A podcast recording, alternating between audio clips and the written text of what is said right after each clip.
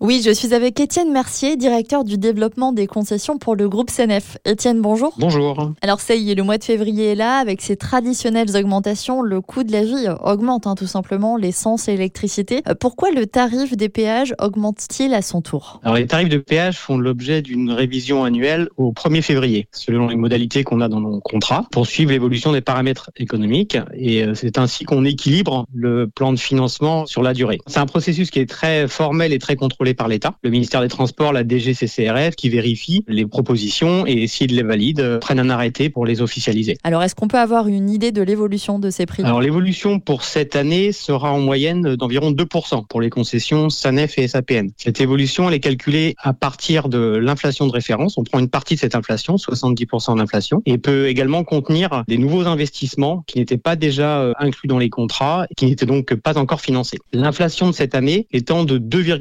2,57%, ça conduit à une augmentation en moyenne de 1,91% pour SANEF et 2,12% pour euh, SAPN. Justement, pourquoi y a-t-il une différence d'augmentation entre SANEF et SAPN L'augmentation est un peu supérieure pour SAPN cette année, de 0,22%, parce qu'elle va servir à financer le projet euh, Flux Libre Paris-Normandie. Ça permettra de gagner du temps, de faire des économies de carburant et également de réduire les, les émissions de CO2. Alors avec ces évolutions, qu'en est-il des offres spécifiques pour les travailleurs? Il existe une réduction pour les trajets qui permettent euh, de bénéficier de 30% de réduction à partir de 10 allers-retours par mois sur un itinéraire déclaré. Pourquoi l'augmentation se fait par tranche de 10 centimes alors que les conducteurs finalement utilisent beaucoup leur carte bleue et le télépéage? Si la majorité des paiements se font effectivement avec des cartes bancaires ou du télépéage, il reste néanmoins un peu moins de 10% de transactions qui se font toujours en espèces et pour lesquelles il faut pouvoir euh, rendre la monnaie. C'est techniquement pour ces raisons-là qu'il y a une règle d'arrondi à 10 centimes inférieure ou supérieure. Cette contrainte de tranche de 10 centimes, elle peut conduire à avoir pour des petits trajets avec un faible tarif un pourcentage d'augmentation qui paraît euh, supérieur puisque 10 centimes sur 2 euros, euh, ça fait une augmentation supérieure à 2% de la moyenne. Alors nous, en tant que conducteur, on a envie de savoir forcément à quoi sert l'argent donné à ces péages. Est-ce que vous avez un exemple concret sur un tarif de 10 euros? Alors l'argent des péages sert à couvrir les, les coûts d'exploitation et de financement de l'infrastructure. Sur un tarif de 10 euros, on a 4,10 euros